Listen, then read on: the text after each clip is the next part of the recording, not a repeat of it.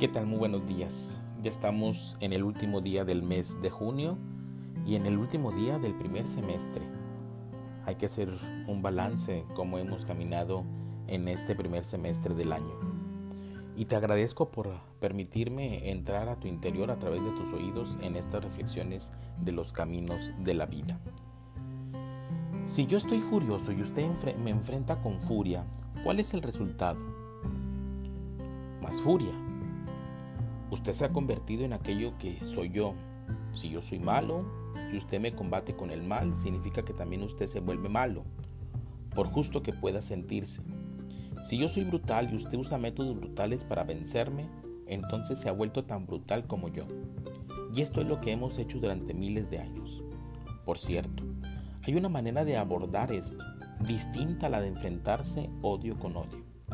Si usted usa métodos violentos para calmar la furia que hay en mí, entonces estoy usando malos medios para un buen fin. Y debido a eso, el buen fin deja de ser tal. De este modo que no hay comprensión, no trasciende la furia. La furia debe de ser estudiada con tolerancia y comprendida. No puede ser vencida por medios violentos. Ella puede ser el resultado de muchas causas y sin comprenderla no hay manera de escapar de la furia. Nosotros hemos creado al enemigo, al bandido, y el hecho de convertirnos nosotros mismos en ese enemigo de ninguna manera origina el fin de la hostilidad.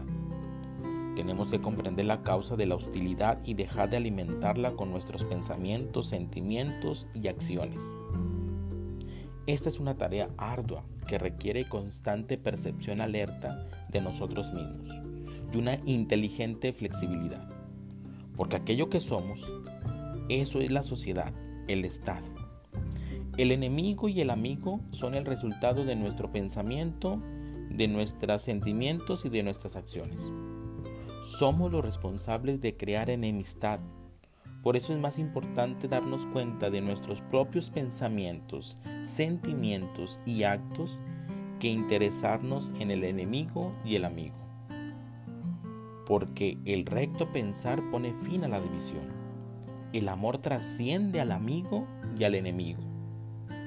Usted se convierte en aquello mismo contra lo que combate